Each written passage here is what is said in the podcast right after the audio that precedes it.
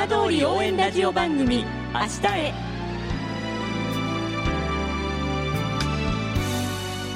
時刻は5時1分になりました。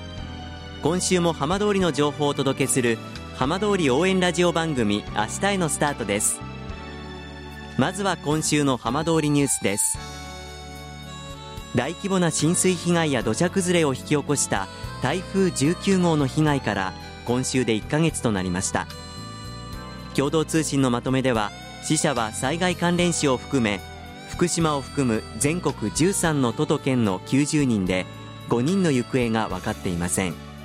行政は本格的に冷え込む冬を前に衛生面も含めた支援体制の整備を急いでいます。また土土をかぶった家財道具などの災害ごみも課題となっています。こうした中台風で浸水しおよそ1ヶ月間休園していたいわき市の私立鳩保育園が11日再開しました。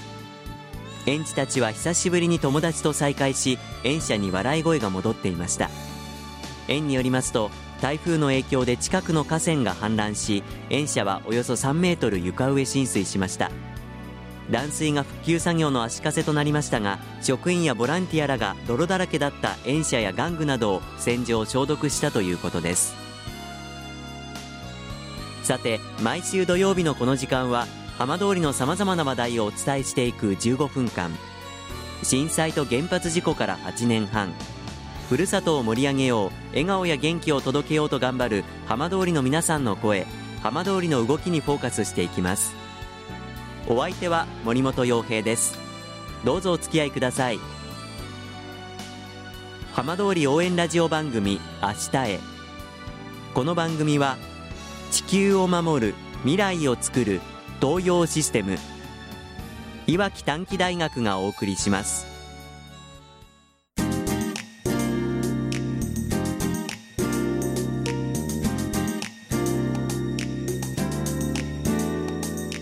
代わっては浜通りの話題やこれから行われるイベントなどを紹介する浜通りピックアップです。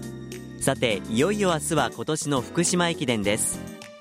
去年の大会ではいわき市チームが総合2連覇を果たしました。そのいわき市チームで去年アンカーを務めた風間匠さんに今日はお話を伺います。福島駅伝への思いそしてふるさといわきへの思いを伺っています。風間さんよろしくお願いします。よろしくお願いします。今年もいよいよ福島駅伝明日に開催が迫ってきました去年は風間さんランナーとして走られていましたけれども、はい、改めてあのランナーとは違った立場での福島駅伝今年どんな思いで迎えられますか？まあ、去年、平成最後の福島駅伝として、まあ、ゴールテープの方切らせていただいたんですけども、ええ、今年はまあ令和初の福島駅伝となっているので毎年節目の大会としてまあ、僕、今年は走ることはないんですけども、まあ、走るランナーの皆さんは、まあ、令和初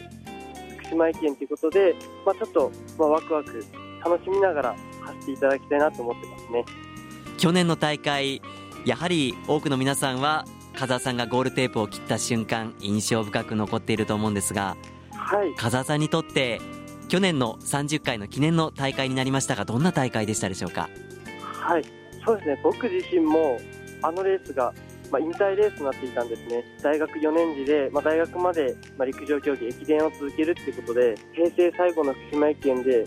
まあ、監督コーチさんに、まあ、僕は最後の引退レースということで、まあ、ゴールテープを切らせていただけるということになったのでその前の区間の走者の汗ににじんだたすきを持って、まあ、最後は優勝テープ切ってあげようと思って、まあ、2連覇もかかっていたので、まあ、4チームを優勝貢献に導けたのはとても良かったなと思ってやっぱりその前のランナーのこう思いが詰まったたすきですけれどもそのあたりをこうどんなふうに受け止めながら最後アンカー区間走ってたんですか？そうですね。あの12、13区あたりで石川町があの時もうすぐ後ろに迫っていたっていうのを、まあ、途中で聞いていてとてもちょっと焦っていった子もあったんですけども、まあ、それ以降の区間の、まあ、女子中学生の子たちが頑張ってくれたおかげで貯金を作って余裕を持って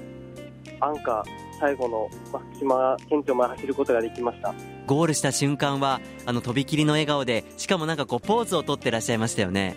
はい。あのテープを切った瞬間ってどんな気持ちだったんですか？2連覇かかっていたので、まあ、ポーズ最後どうしようかなってずっと決めていたんですけども、ええ。まあ、V サイン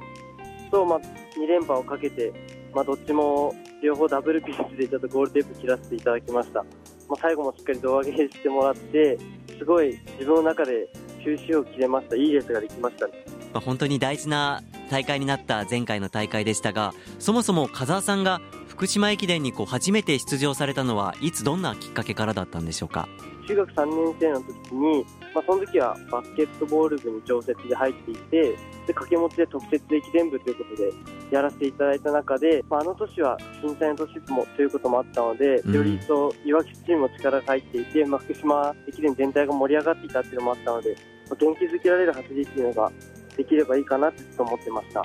それぞれのこう市町村の対抗といった意味合いもありますよねそういう中でこういわき市地元の思いを受けて走るっていうのはどんな気持ちだったんでしょうか？いわき市福島駅伝で優勝回数が一番多いっていうのはまずと知っていて、まあ、当時僕も中学3年生の時に前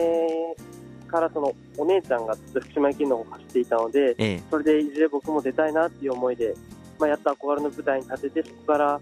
まあ、何度かいわきチームの方に呼ばれるようになってから、まあ、しっかり優勝に導くような走りをしようってずっと意識はしていましたそこから風さんは、まあ、大学でも駅伝を続けられてましたけれども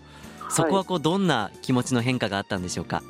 そうですね。大学ではやっぱり箱根駅伝をずっと目指したかったっていうのもあって、ええ、中学、高校と続けていた中でやはり結果っていうのが中でどうしてもつかなかったところがあって悔しい思いがすごいあったので大学では箱根駅伝をと目標に掲げて大学まではやりきろうということで、まあ、大学で箱根駅伝出ることはできなかったんですけども、ええ、そういう毎年毎年福島駅伝の方に呼ばせていただいてしっかりそこで貢献した走りができたっていうのは、まあ、大学まで続けてきてよかったのかなと思っていますこの福島駅伝は本当にこう参加する年齢層も幅広いですよね。そういう中で風間さんが何かこう刺激を受けたりあの学んだことってありましたか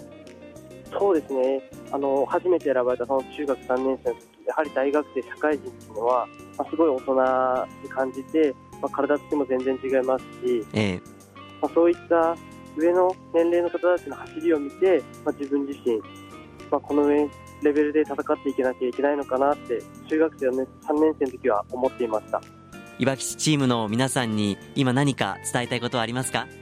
そうですね。やはりいわき市、まあ、福島全体が今回台風ということで、まあ、大きな被害というのもありましたし、まあ、断水っていうのも長く続いていたと思います僕は今回走ることはないんですけれども、ええ、走る選手の皆さんは、まあ、令和初っていうのと、まあ、今回被害を受けられた福島県民の方に元気づけられる走りっていうのをそういうところを意識して走っていただければなと思います最後に風間さんにとって福島駅伝どんな大会ですか初めて選ばれた中学3年生の時からずっと自分を成長させてくれた場だと思っています風さんどうもありがとうございました。はいありがとうございました。福島未来チャレンジプロジェクト。届け福島早々の夢。